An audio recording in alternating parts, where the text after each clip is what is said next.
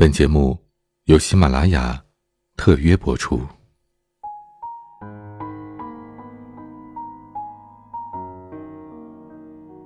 今天为大家带来的文章，《总有个姑娘愿意爱他》，作者袁小球。西门吹饼本名并不叫做西门吹饼，不过这并不重要。小时候我就觉得，有一个父亲是多么狂拽炫酷的事情啊！既显得自己与众不同，又充满了贵族气质。那时候我深深的迷恋着令狐冲。电视剧看完了不过瘾，又找了小说。你看看人家这名字起的，令狐，多么高冷的姓氏；冲，多么骄横的名字呀！我时常在我爹的耳边唠叨：“你看看人家的名字，再看看我的名字，气势上就弱了好几截。这不就是所谓的让孩子输在了起跑线上吗？”每次听完我的抱怨，我爹都会给我一个宇宙无敌大白眼。你怨我，我怨谁去？明年清明的时候，你去祖坟边祭拜。别抱怨去吧。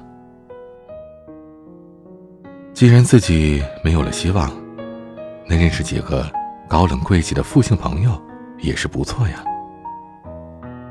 可是，当我活了二十多年之后，我终于发现了一件非常重要的事：我压根就不认识什么姓傅姓的人，不论男女。就在我濒临绝望的时候，我认识了西门吹饼。西门吹饼之所以叫西门吹饼，是因为他作为一个男生，个子着实不算高。好在他心宽，并不把这件事儿放在心上，反而把自己的微信名字都改成了西门吹饼。有人问他，西门吹饼是什么意思？他抚了抚自己本就不存在的长胡子。故作神秘状的反问：“你知道比武大郎更矮的是什么吗？”每每这时，旁人总会一脸茫然的回答：“不知道啊。”这时，西门吹饼就会一脸嫌弃的说：“这都不知道，笨死了！当然是他担子里放的炊饼啊。”如果说自黑是一种乐趣，那他真的是沉醉其中，无法自拔。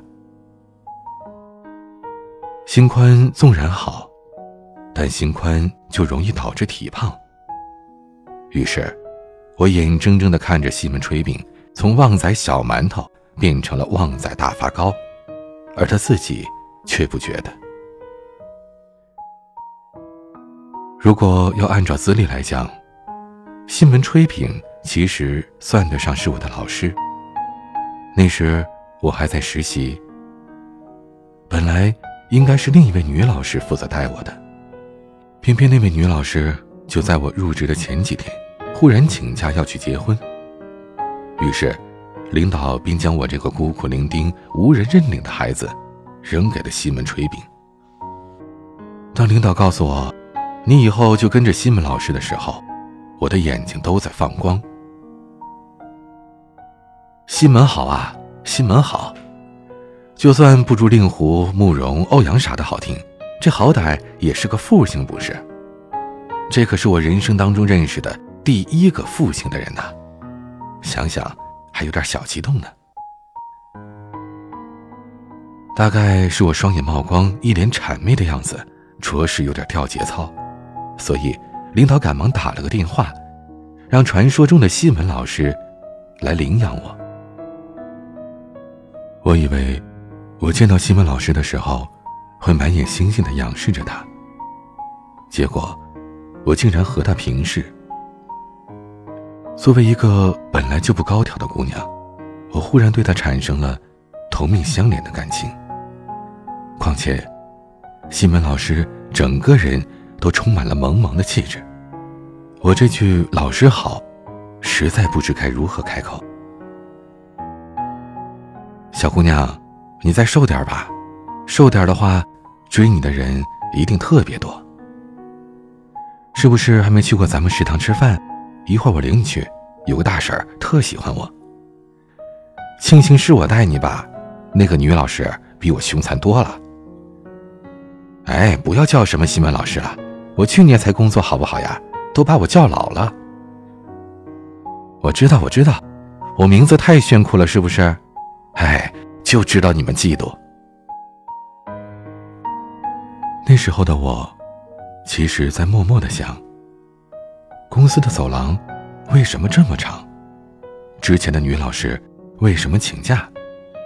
领导为什么要把我扔给他？以及这个有高冷贵气父亲的哥哥，为什么就这么聒噪？坦白来讲。西门吹饼，真心是一位好老师，耐心细致，可以打四颗星。你问为什么不是五颗星？当然是因为他太啰嗦。和他一起工作的日子，生动有趣，没有那么多勾心斗角的事情。但因为吹饼的性格、名字、相貌，着实有些另类，免不了。还是有很多人喜欢悄悄的讨论他。我曾亲耳听见几个女同事聊天的时候说过：“西门吹饼其实长得不错呀，就是个子太矮了。”这样想想，不免也觉得有那么几分心疼。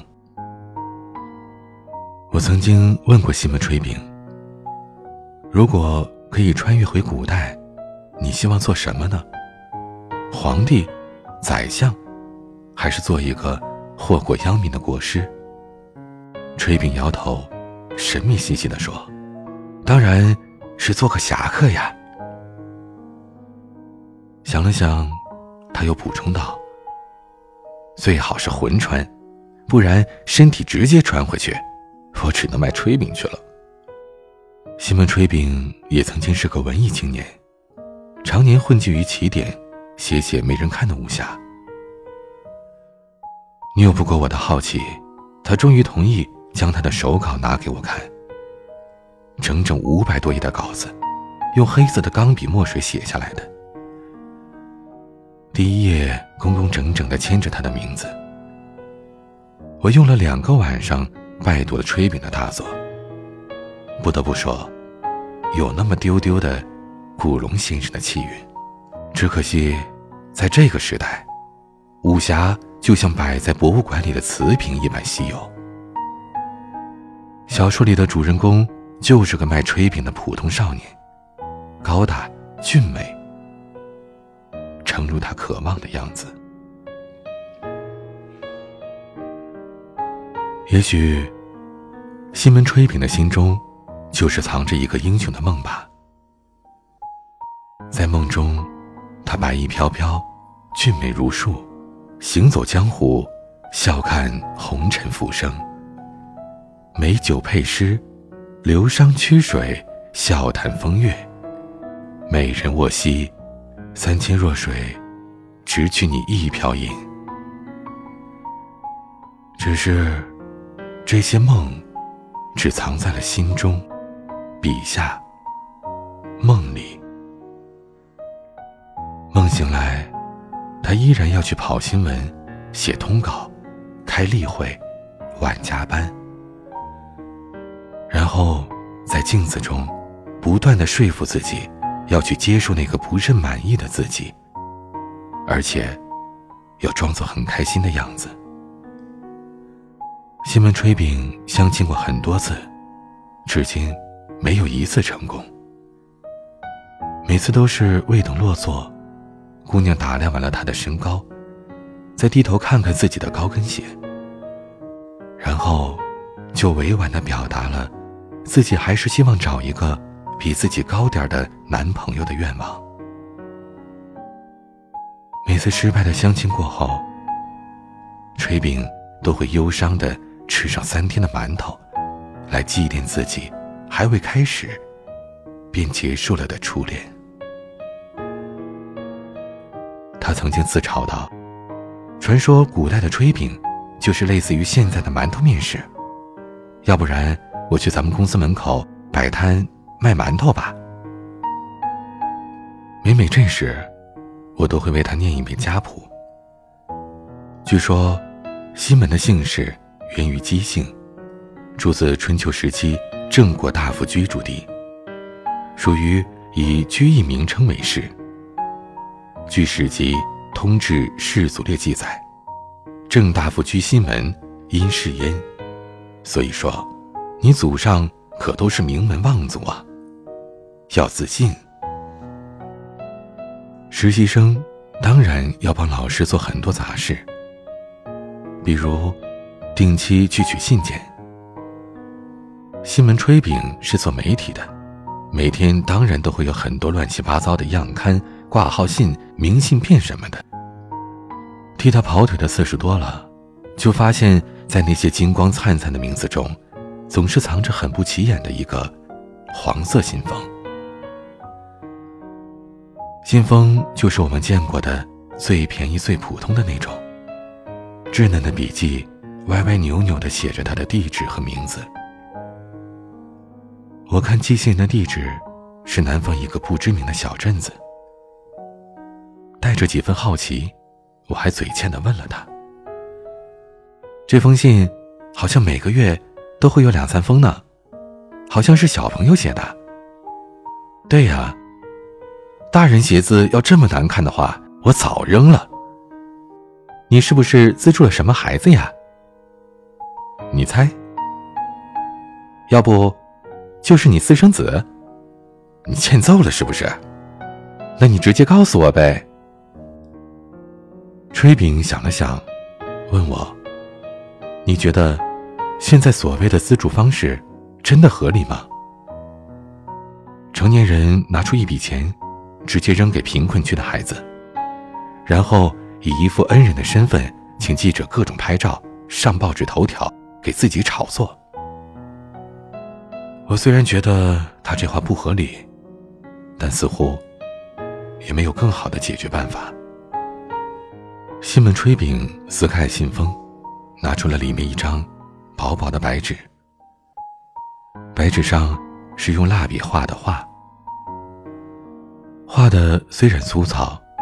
但隐约可以看出来，是一个戴着斗笠、背着长剑的人。因为整幅画只用了黑色、褐色两种颜色，所以显得有点单调沉闷。但西门炊饼却毫不在意，反而小心翼翼地将画贴在了桌子边的隔板上。他在给我讲述了这个故事。大概一年前的时候。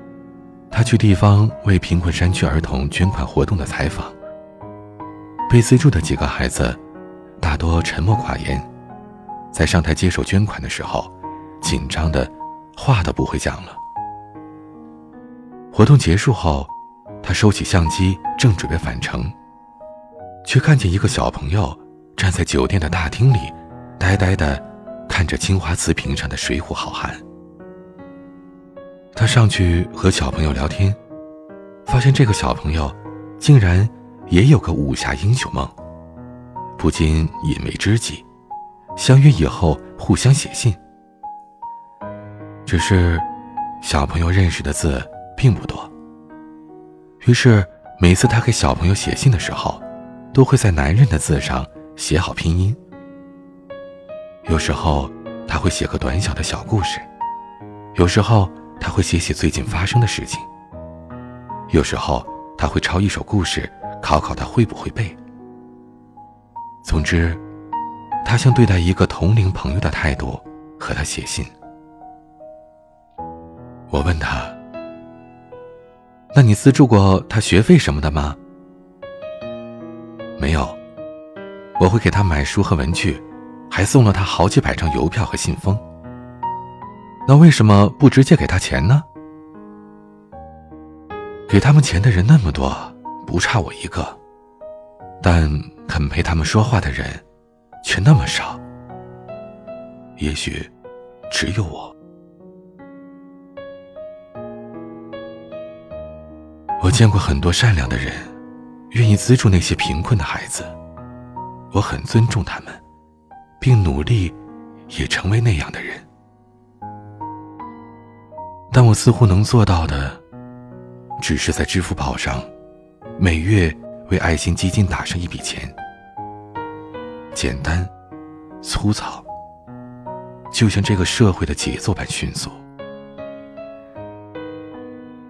但听了炊饼的话，我似乎开始觉得，自己其实是在逃避，用一种最为简单粗暴的方式。去满足了自己的虚荣心，然后坦然的去做一个善良的人。我曾经问过他，既然认识那么多的编辑，为什么不考虑将自己的稿子出版呢？那时候，他告诉我，他其实有更好的分享方式。但我万万没想到，他口中的分享，竟然是和一个孩子分享自己笔下的英雄故事。但这样的方式，真的不好吗？我觉得很好，因为从孩子的字里行间，可以感受到他对西门吹饼的爱和敬重。那份爱和敬重。让他在我心中，也瞬间变得高大起来。他知道自己的矮小，但敢于接受自己。他知道自己的平庸，但从不放弃自己。也许，这世界上有一万种善良的方式，但他选择了。最适合自己的一种。我忽然想到了罗曼·罗兰的那句话：“只有一种英雄主义，就是在认清生活的真相之后，依然热爱生活。”实习总会有结束的时候，但我对西门吹饼的两眼放光，却从来不曾停止。一五年的时候，大鹏的煎饼侠上映，我和朋友一起去看，笑着笑着，就忍不住想要哭出来。不是电影有多么好看，而是那一刻，我忽然想到了西门吹饼心中的那个英雄梦。你看，多像啊，连名字都这么像。你摊你的煎饼，我做我的炊饼。生活再平庸，总有一个地方属于自己的精彩。不祈求成为万千人心中的英雄，哪怕只成为一个孩子心中的英雄，何尝不是一种幸福呢？我和很多人讲过炊饼的故事，有人相信。有人不相信，相信的人觉得他是一个那么善良可爱的人，而不相信的人觉得他就是我杜撰出来的一个骗人眼泪的故事。真的，假的，又有什么重要呢？因为我知道，炊饼先生又开始写一封新的信了。在新的故事里，西门大侠的弟子背着行囊下山了。西门大侠也开始了自己新的征途。在新的征途中，定然有在路边茶棚中等待着他的红衣姑娘，眉眼如画。然而，西门炊饼的相亲还在继续着。我相信，总有个姑娘愿意爱他。世界上有一万种善良的方式，每个人都会选择适合自己的那一种，而我选择的，就是把不同的人生、不同人的故事讲给你听。希望这些故事，希望我的声音，能带给你一丝鼓励，一丝感动，能在你最脆弱的时候，在你最孤独的时候，在你最需要关爱的时候。在你最需要我的时候，我都会陪着你，一直陪着你。我哪儿都不去，就在这里，静静的陪伴着你。我想对你说：你若不离，我必不弃。我是彼岸，